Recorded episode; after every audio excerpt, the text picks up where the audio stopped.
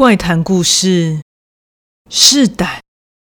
这是发生在我刚进入大学时期所发生的事。这次的经历，除了造成我很大的精神创伤之外，从此以后，夜晚也成为了我的梦魇。相信很多人在大学时期都有夜冲的经历，除了夜景圣地。以及一些知名的景点之外，对于胆子较大的人而言，灵异景点必定是首选。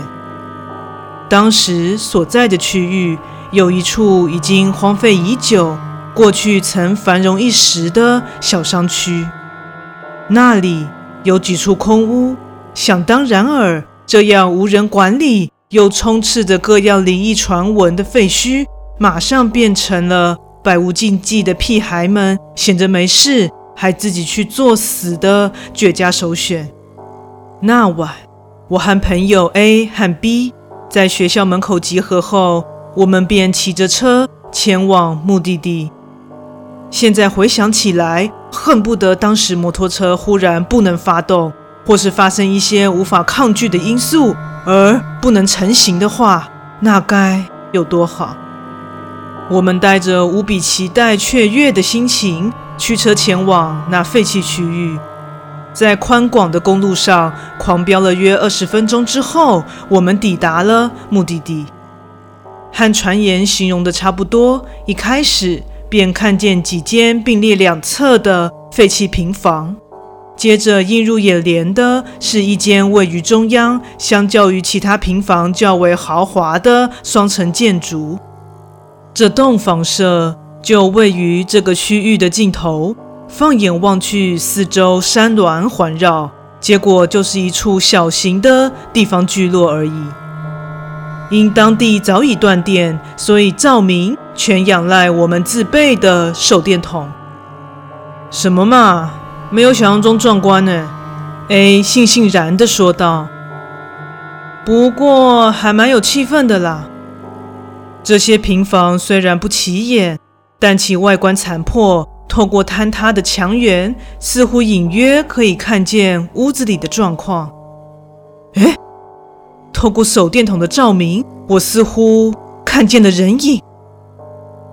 喂，你在看什么啦？B 边喊着边朝我走过来，看我站在其中一栋废屋前发愣，便也拿着手电筒探照过去。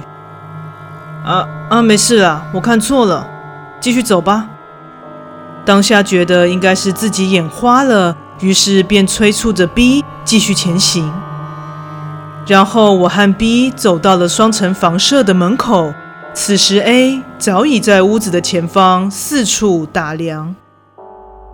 你们怎么这么慢啊？看着姗姗来迟的我们，A 的口气充满着不耐烦。没什么啦，我们进去吧。接着，我们进入了屋内。出乎意料的，房内比想象中还要整齐干净。倒不如说，手电筒光源的所及之处，什么也没有。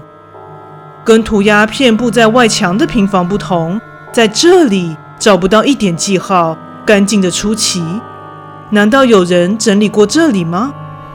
奇怪，C 学长不是说他们上次进来的时候有在墙上做记号的啊？A 仔细地探查着某处墙面，疑惑地说道：“不知道哎，也许根本没进来过吧。”B 也在四处打量着。一进入这间屋子，最醒目的莫过于位于中央、通往二楼的宽广楼梯。接着就是饭店大厅常见的那种设计。咦！忽然，B 惊呼出声，我赶紧转过头去，发现 B 正一脸铁青地看着楼梯上方。我朝着 B 手中的光源看过去，结果一团像是白雾的东西从眼前瞬间飘过，我吓傻了。难道是我眼花了吗？此时，A 也闻声从楼梯后方走了出来，看见我俩惊恐的表情，疑惑地问道：“喂，你在那边鬼叫什么啊？到底怎样啦？”A 边说着，也朝着二楼的方向看去，但当下什么也没看到。刚刚二楼有人，好像是个女的耶！B 惊恐地说道：“天哪，居然是人吗？还是个女的？这让我想起刚刚在外面废屋里瞥见的人影，难道是他进来了吗？”女人，楼上什么都没有啊！A 边说着边走上楼梯。喂，你不要上去啦！怎么想都觉得不妙，我赶紧阻止了 A。我上去看一下二楼有什么啦，免得你们在那边疑神疑鬼的。没理会我的劝阻，A 径自上了楼，心中强烈的不安感驱使我追随 A 的脚步。B 见状也追了上来，可能是发觉到独自留在黑暗中远比团体行动更让人感到恐惧的缘故。当我追上了二楼，右侧余光感应到了。A 手电筒的光源。哎，这是什么地方啊？办公室吗？随着 A 的疑问，于是向右侧看去，那里有一扇门。A 走了过去，打算开启那扇门。我赶紧跟了上去。在门被打开，A 走进房内的瞬间，我似乎听到了细微的声音。呵呵呵呵呵。进来了呢！我当下突然严重的耳鸣，全身冷汗直冒。我勉强直起身体，走过去推开了那扇门，用手电筒探照了这个空间。结果让我瞠目结舌的事情发生了：诶，他竟然凭空消失了！这个房间是密闭的，除了这扇门就没有其他的出口了。他究竟跑到哪里去了？在狂乱慌张之际，B 随后也进入了房间。我赶紧跟他说明 A 凭空消失的事情后，他感到恐惧又觉得疑惑。发生这样的突发事件，我俩已经没有再探险的兴致了。当务之急应该是赶快找到 A，然后离开这里。但接下来更令人难以解释的事情发生了。在我们返回阶梯走下楼的时候，B 像是突然脚软一般，在我眼前从楼梯上滚了下去。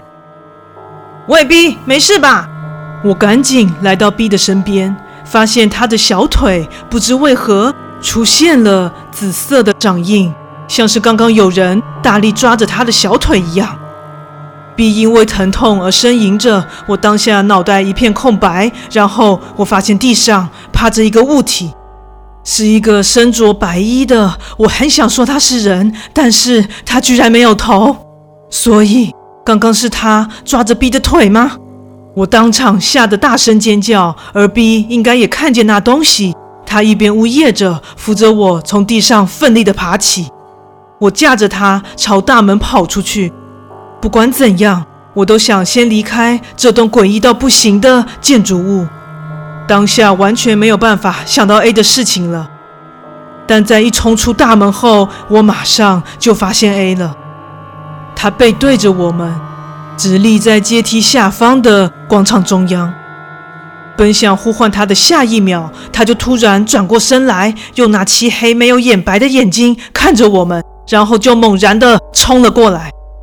我吓得魂飞魄散，下意识地放下失声尖叫的 B，不顾一切地朝入口处奔去。脑中一片空白，也听不见任何的声音，甚至不知道我到底是怎么跑到我的机车旁边的。我发动了机车，用最快的速度狂飙离开。回到家后，我将被子捂着头，全身大汗的边发抖，不知何时这么睡着了。直到我被手机的声音吵醒，一看号码，竟然是 C 学长的来电。我对 C 学长的忽然来电感到非常疑惑，但还是接了起来。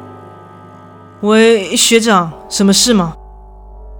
哦，没什么事了，只是 B 刚刚打电话给我，哎，哎，所以 B 平安无事吗？那为什么要打给 C 学长啊？哦哦，是哦。我们晚上是有出去了，那他跟你说了什么吗？C 学长用 B 的声音说道：“怎么不来继续试胆啦？”故事说完喽，感谢各位的收听，诚挚欢迎订阅我的频道。若身边也有喜欢恐怖灵异故事的朋友，也欢迎将本频道推荐给他们哦。也欢迎至 YouTube 和 Facebook 上帮我订阅以及追踪，或者发表你的看法哦。那我们下次再见。